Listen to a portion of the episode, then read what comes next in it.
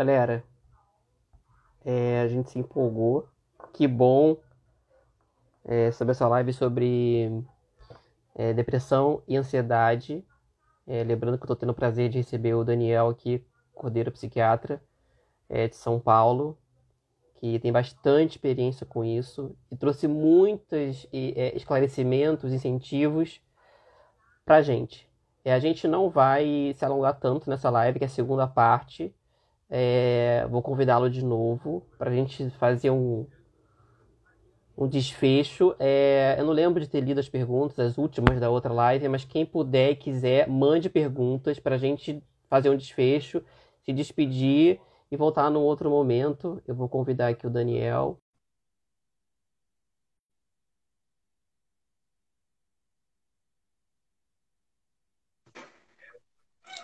Olá, olá. Volta. Estamos de volta. Voltamos à nossa programação normal.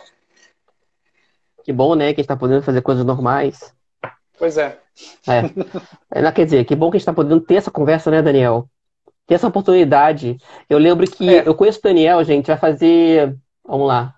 Uma palavra, fala uma palavra, Orkut. Sim, foi no Orkut, queridão, mas eu quero lembrar o ano. Ah, sou muito ligado aos anos, calma aí. É, 90... cara, aliás, aliás, 2005, olha que eu tenho aqui pra 4, te prestar. Ó, ó, ó. Ah, uma dica. Quem quiser, né, é, se aventurar em outros, outros idiomas, vai ler um livro em inglês, espanhol, ler um artigo em inglês, espanhol, vai estudar línguas, né? Tem aula online gratuita. Oi? Aula online gratuita. Tem, de línguas. tem, tem. Tá rolando. Tem, perfeito. Ah, eu só queria falar que se fosse na época que a gente se conheceu, como a gente poderia fazer isso? O máximo que a gente Jamais. poderia fazer é no Skype, eu, você e mais alguém. Jamais poder trazer isso para o mundo inteiro aí. Não. Graças a Deus. Nossa, é, nada por acaso, né? A pandemia surgiu não. também nesse momento. É, a gente tem que tirar as coisas boas desse momento. É, eu não sei, Daniel, olha só. Tem gente, já, tem gente já falando algumas coisas aqui. Gente, você quer dar uma, um limite para a gente responder isso? Porque eu não quero te ocupar muito tempo, não. A gente vê um, algumas, umas quatro, cinco perguntas, se aparecerem, tá. porque né, tá. talvez não, nem apareça, aparecer, a gente responde. pelo menos aí alguma então, coisa. Sinto muita vontade de dormir, é normal, não tenho vontade de fazer mais nada. Se quiser fazer algum tipo de acréscimo ao que você falou aí. Deixa eu ver, quem falou isso? Dani, Daniele. Daniele. Daniele, minha chará. Dani, não é comum não, viu? A gente, e aí a gente vai volta para aquele assunto de antes, né? A gente está vivendo uma situação que não é comum. Então, é difícil de falar se é comum, né? se é normal. Não é normal, não seria normal, mas eu, se fosse no passado eu te diria assim, Dani, o que, que você gosta? Ah, eu gosto de, de ir no parque. Então vai no parque, vê se isso melhora. Eu não posso falar para isso, para ti isso agora, né? Então não é normal a gente não ter vontade de fazer nada, mas neste momento acho que é um pouco do que, o, do que o próprio Igor falou, né? Eu acho que a gente tem que ser um pouco mais flexível com a gente mesmo espera um pouco, não precisa sair pulando do sofá para procurar vontade. É, fica lá no quentinho, deixa passar mais um tempo, é, nem 8 nem 80, sabe? Nem cria ferrugem deitada na, na, no sofá, nem também sai correndo atrás de um prazer que precisa ser encontrado hoje.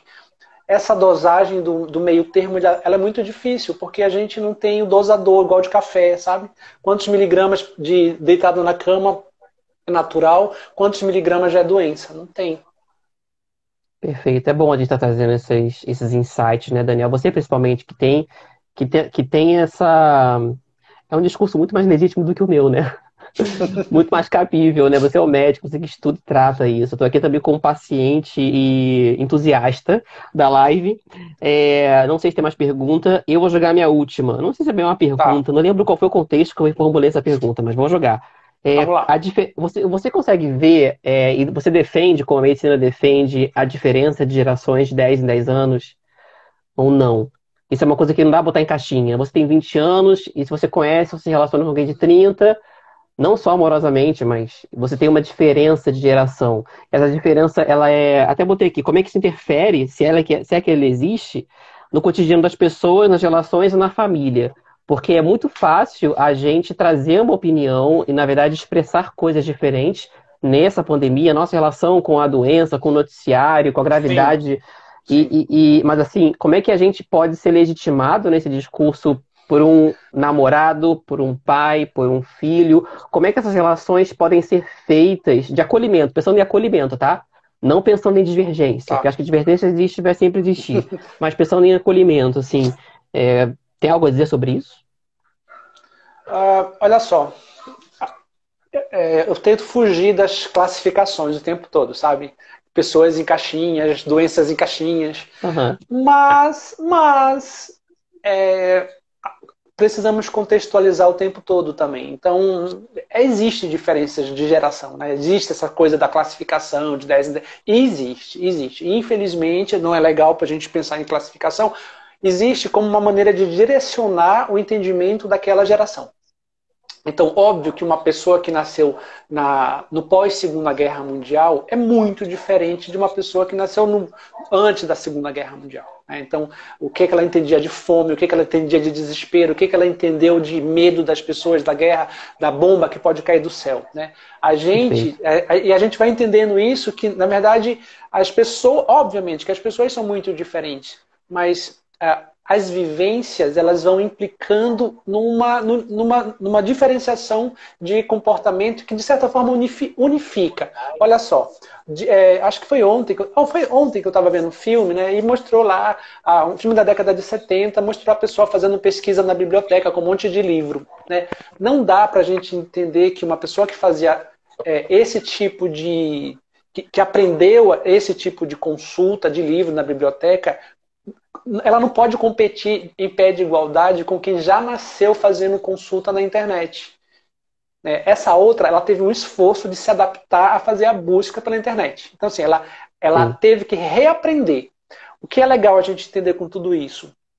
E aí não interessa a, a, a qual a edição a gente é, né? de, que, de que ano que a gente é, mas interessa muito a capacidade de cada pessoa nesse novo desenvolvimento, né? nessa nova fase. Como é que eu vou fazer a partir de agora? Vai ter a geração que nasceu pós-pandemia, nasceu na pandemia, mas nós que já somos maiores, adultos, e que, né? então a gente está fazendo esse esforço.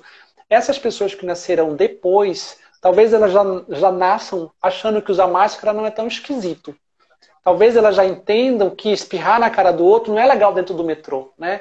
Que, uhum. que o uhum. Japão já vem, que, a cidade, que muitos países do, do Oriente já têm isso, né? Então, a gente vê nas pessoas, as pessoas usando num, num documentário pré-pandemia, a gente já estava usando máscara lá. A gente, nós, Brasil, a gente está aprendendo a usar essa estratégia. Né? Então, esse aprendizado, ele é individual. Tem gente que vai tirar de letra, botou máscara, foi, fez a busca na internet, legal, vambora. Tem gente que vai ter mais dificuldade. E aí é muito Darwin, sabe?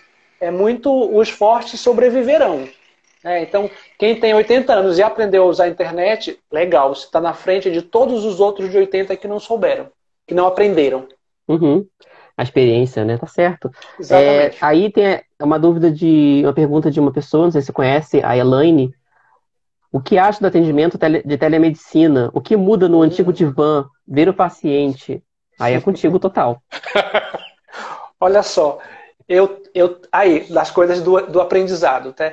Telemedicina foi liberado agora pra gente. A gente não podia atender médico, médico não pode atender paciente assim, né? Com celular. Isso é conselho agora, de ética? Foi conselho de ética, é, isso? Isso, exatamente. Por vários, por vários motivos. Um deles é assim, tu, imagina só, tu passa todo mês comigo. Eu, como um médico clínico, tu me, tu me fala, ah, tô com dor de garganta, eu te passo um remédio, tu recebe aí pelo, pelo teu computador, tu imprime a receita, sei lá o que, que tu faz. E aí tu consegue é, comprar o remédio, mas eu nunca te vejo pessoalmente. Então eu não percebo que existe um odor na tua boca daquela infecção. Ou eu não vejo a profundidade da inflamação, porque aqui não dá para ver direito. Na hora que eu te cumprimentei, a tua mão estava sudoreica e quente, tu estava com febre. Então tem umas coisas da telemedicina que ela não vai substituir nunca. Eu até entendo que neste momento, né, para um psiquiatra, por exemplo, a gente não sai verificando a temperatura de todos os pacientes que entram no consultório. A gente não, eu não verifico pressão arterial. Então é um, é um outro contato, mas o clínico, os outros, né, os outros, as outras especialidades, eles devem estar sofrendo muito com esse tipo de atendimento, porque é, para a gente é mais distanciado, a gente é acostumado a pegar no paciente. O ginecologista ele tem que sentir o cheiro da infecção na vagina, que, é, que, tem vários cheiros diferentes naquele momento. Um vai dar um cheiro de uma coisa, outro vai dar... E pelo cheiro, o, o, o bom ginecologista ele já tem ideia de qual é a bactéria. Né? E, assim, e, a, e, agora não vai ter. Sim, aí, aí uma... você está falando da medicina, claro, é, e... diferentes é, modalidades.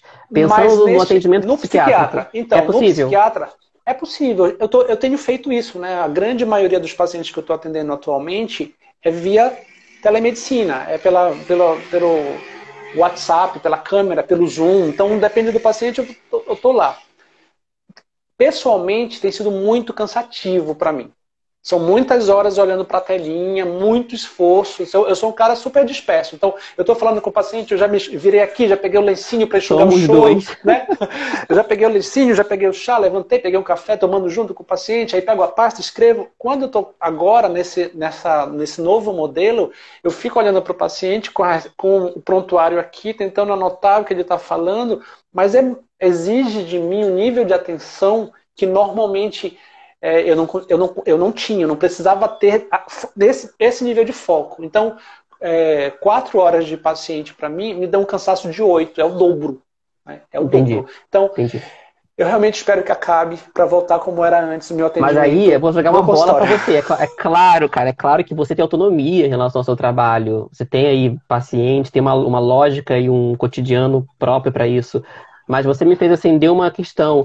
Esse tipo de atendimento de telemedicina, como o Conselho, o Conselho de Ética, ele autorizou nesse momento ou ele pode perdurar ad eterno agora? Não sabemos o dia de amanhã. Neste momento, permitiu. Eu realmente não sei se vai, se vai dar continuidade e você acha que vai ter gente que vai mesmo abrir mão, pelo menos em parte, dessa carga horária num consultório para fazer em casa? Porque o paciente, o paciente pode ser muito mais cômodo. Para o médico, é. talvez não.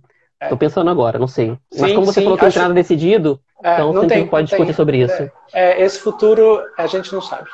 É, tá. A doutora Cíntia também falou igual você, ó. Não consigo perceber alguns detalhes na consulta, acho que fica cansativo, incompleto. é, Cara, isso, isso, vai acontecer mesmo, não adianta. Vai. É, até puxando sardinha pro meu, pro meu trabalho, eu faço alguns workshops pelo Brasil sobre fotografia e edição. E workshop tem aquela coisa de você tirar uma dúvida individualmente, você fazer a parte prática com a turma eu já faço alguns online. Eu fiz uma transposição para dessa aula online, mas fica incompleto.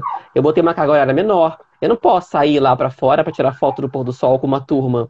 Né? Eu tenho que mostrar como é que faz, pensar como é que é uma luminária, achar que a luminária é um sol.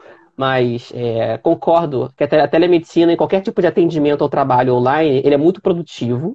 Eu acho que veio para ficar, dependendo do contexto. Acho que dá para pensar isso futuramente, mas acaba ficando incompleto com a referência anterior. Tem uma referência anterior muito forte é, em diversas, diversas profissões, profissões, mas falando da, da psiquiatria, eu acho que é unânime, que não tem como é. comparar, né? É uma outra lógica mesmo, e você está dizendo que é até mais cansativa. Me surpreendeu isso, porque achava que era uma coisa mais tranquila, e não é. Não, não é. Não, não. Por exemplo, Igor, eu trabalho com, muito com dependência química. Tá, Muitas sim. das vezes o paciente chega falando assim, doutor, eu não estou bebendo. Só que quando ele fala, eu sinto hálito etílico ele está bebendo e está mentindo. Só que oh. o cheiro da bebida me fez saber. Ou Pronto. o paciente que chega exalando fumaça de maconha, né? Falando, não, eu tô de boa, nunca mais usei, não brisei nunca mais. O cara tá brisado, o cara fumou.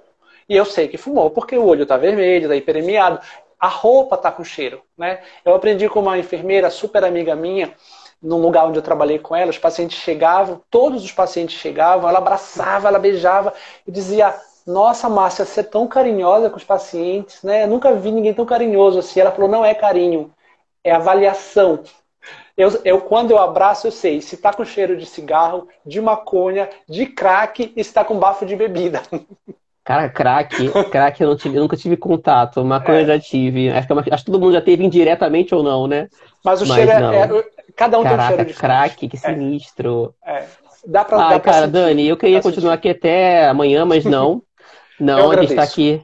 É, pô, eu vou te agradecer eternamente pela grandiosidade aí da, das suas palavras e experiências que você foi passando pra gente. Se a gente continuar com a live, vai surgir uma coisa ou outra, mas acho que deu uma, deu uma caída aí de, de sim, público, sim. que é normal, as pessoas, normal, como a gente, cansam, são despertas, claro. vão sair, vão saindo também, né? Hoje é domingo, é. talvez tenha que fazer alguma coisa na cozinha, é, mas é isso, essa live vai ficar Outros salva, assim como todas.